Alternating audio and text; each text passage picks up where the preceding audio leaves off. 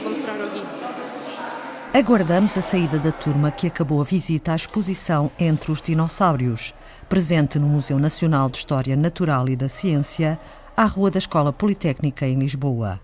E entramos com Liliana Póvoas, a comissária científica, geóloga e especialista em paleontologia.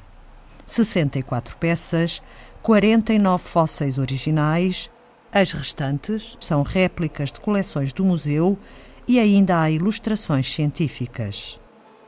Aqui o que podem encontrar é alguma informação genérica sobre o que são fósseis e quais são eh, os processos de fossilização que fazem com que um organismo vivo ou uma parte de um organismo vivo se transforme num fóssil, portanto fique mineralizado de alguma maneira, de alguma forma, umas vezes com uma conservação mais próxima do, do objeto inicial de natureza orgânica, outras vezes já não tão bem conservado. Daí passamos para os dinossauros, Falamos também um pouco de onde é que eles são mais abundantes no registro geológico em Portugal, ou seja, não é onde é que eles foram mais abundantes quando vivos, é onde é que eles estão mais bem preservados uh, na, nas rochas em Portugal e em que regiões é que estão. E onde é que é, uh, Fundamentalmente, uh, nós estamos aqui a falar da zona oeste, ou seja, uma zona que, no fundo, em termos de registro, onde eles são mais frequentes, é, entre, digamos, entre a Rábida e Aveiro. Há uma costa que os é que os, eh, os, as rochas que se depositaram nessa zona são rochas contemporâneas do tempo em que os dinossauros viveram na Terra. E também tiveram condições boas de fossilização, porque muitas vezes são zonas eh, de estuários de rios, de zonas deltaicas, onde os animais viviam, se alimentavam, bebiam, caíam aos, aos cursos de água, eram arrastados por cheias episódicas e, portanto, houve condições dos seus restos ficarem imediatamente preservados sob sedimentos de dentro da água, ao abrigo do ar, ao abrigo das alterações e, portanto, houve condições, além de serem rochas dessa idade, que é uma questão fundamental e determinante, houve condições boas de fossilização. A seguir, nós falamos de uma coisa que nos parece importante para aproximar os públicos da investigação, da ciência, que é não só dar os resultados prontos, dos resultados dos processos de investigação, não os entregar prontos às pessoas, não os divulgar prontos, é assim e acabou, porque pode parecer que a ciência é uma coisa definitiva, que na realidade não é. Portanto, é, é um processo sempre em marcha, sempre em desenvolvimento. E uh, nós falamos um bocado aqui do método de trabalho para chegarmos ao estudo dos dinossauros. No fundo, é desde as escavações no terreno, e que nós tentamos aqui dar uma ideia um diorama modesto processo, desse é? processo, para as pessoas se sentirem, familiarizarem com o que é que nós trabalhamos. Depois o trabalho de preparação em laboratório, que nós podemos ver naquela vitrine com alguns dos instrumentos, dos métodos e dos, dos reagentes que utilizamos, acompanhado de uma, de uma projeção de imagens que mostra a aplicação dos vários instrumentos que aparecem dentro da vitrine e depois temos ao lado o processo de de como acondicionar corretamente restos uh, fósseis, e neste caso restos de um, de um dinossauro, num espaço de reserva num museu. Como é que eles devem estar acondicionados para não se estragarem, para ficarem devidamente protegidos, para não se alterarem. Portanto, eles não podem ficar à solta dentro de uma gaveta ou de um tabuleiro que se mexe e bate e parte e não sei o quê, têm que estar bem encaixados em materiais que evitem essa degradação por abrasão quando se mexe nas gavetas. E depois, a seguir, mostramos uma parte significativa do esqueleto do Allosaurus, que é o nome científico das espécies, portanto é o género. Inicialmente até se pensou que era a espécie Fragilis, mas agora está posta em questão pela colega especialista em dinossauros carnívoros, terópteros. Terópteros que, porque terópteros são bípedes. São bípedes que o está a estudar, portanto, e que já está a estudar há anos e continua a estudar e preparou uma grande parte deste material que recolhemos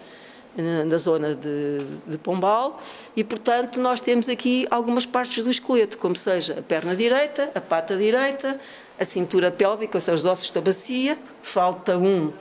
que, que, está, que ainda não está publicado e, portanto, não está aqui mostrado. Uh, isso é a garra e as falanges e os, e os tarsos da, eh, da, da, pata, a, a, perna, e pronto, e mostramos aqui como é que nós tentamos, depois de obter os ossos, perceber se eles fico, podem ficar em conexão, se não, se são do mesmo indivíduo, se não são do mesmo indivíduo. na época, em 1988, quando escavámos, foi a primeira vez que em Portugal, e foi uma equipa de museu, que é uma honra que nós uh, temos, uh, foi uma equipa do museu que então fazia investigação em paleontologia de dinossauros que trabalhou este material e que escavou as primeiras escavações, houve uma série de escavações que se sucederam, a primeira foi em 88, e foi uma escavação de emergência porque foi quando foi encontrada e o senhor José Mourinho, que era o proprietário do terreno, estava a fazer umas obras, encontrou nas escavações, nas fundações de, de, de edifício que ia construir, que era um abrigo para alfaias agrícolas e apoio à agricultura, ele encontrou uns ossos que ele percebeu que tinha que ser de alguma coisa muito especial e acabou por chegar aqui ao museu e nunca lá mais fez as obras para não inviabilizar mais descobertas que se vieram a verificar e provavelmente se lá voltássemos ainda conseguiríamos encontrar mais coisas. Mas de qualquer modo eh, há uma atitude cívica que nós queremos sempre uh, elogiar e, e, e, aplaudir, que foi a atitude cívica desse senhor,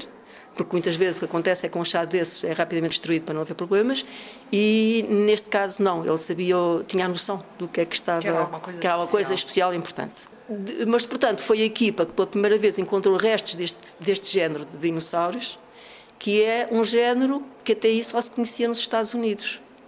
Isso pôs uma questão logo muito interessante, que era como é que se encontra uma coisa do mesmo género, que na altura até pensávamos que seria a mesma espécie, porque os restos que dispunhamos uh, ainda não permitiam uh, perceber algumas diferenças em relação à espécie americana. Entretanto, foram encontrados mais restos do mesmo indivíduo e uh, foi possível pensar que provavelmente já havia alguma separação, já havia uma espécie diferente que se estava a começar a fazer, e então logo se começou a pensar e a, e a tentar perceber o significado disso à, à, luz da história da Terra, e o que é verdade é que antes desse momento do Jurássico Superior, Uh, tínhamos os continentes todos unidos, é? na Pangeia, que depois separaram os continentes do Sul dos continentes do Norte, e no Jurássico Superior estava-se a começar a formar o Atlântico Norte, de Sul para Norte, abrindo ao longo de grandes falhas, à volta dos 150 milhões de anos, é mesmo no, fim do Jurássico já.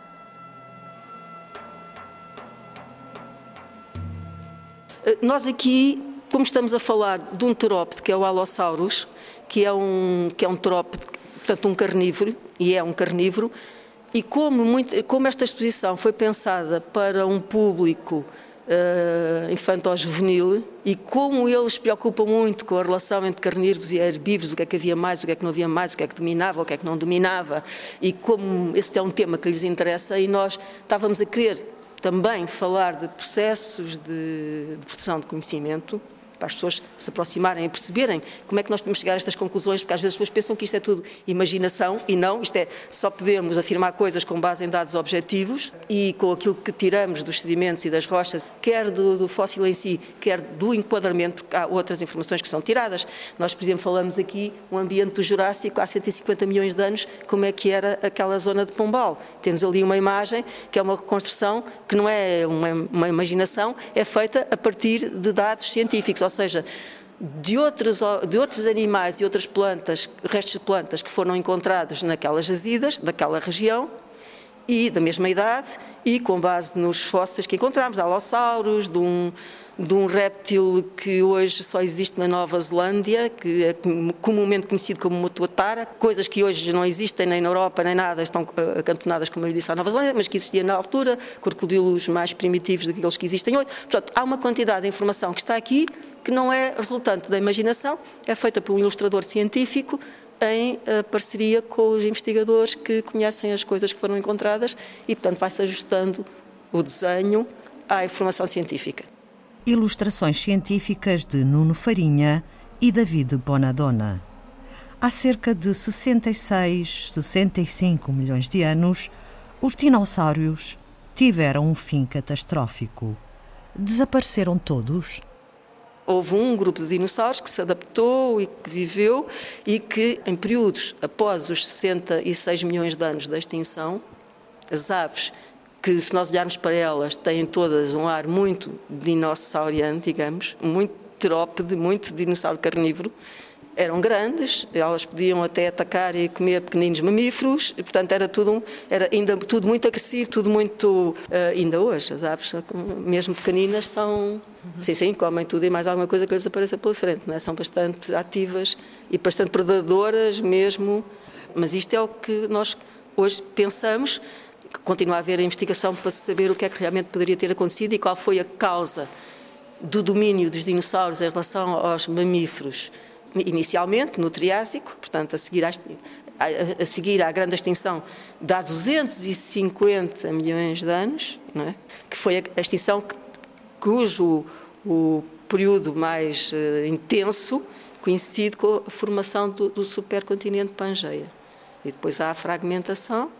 e há a extinção de há 65 milhões de anos, que coincide com grandes erupções vulcânicas na, na Índia, no Decão, e com a queda do meteorito provavelmente vários, mas fundamentalmente aquele que está estudado, rastreado, provado, eh, que é o, de, o grande meteorito de Chicxulub, que caiu onde é hoje o Golfo do México. Aquilo ficou mesmo a cratera, só difícil de ter sido encontrado durante anos que se procurou, eh, porque estava a marca da cratera tinha um arco, vamos lá, em terra e outro arco nos fundos marinhos. De visita à exposição Entre os Dinossauros, no Museu Nacional de História Natural e da Ciência, à Rua da Escola Politécnica em Lisboa. Uma visita com Liliana Póvoas, a comissária científica. Foi Antena 2 Ciência.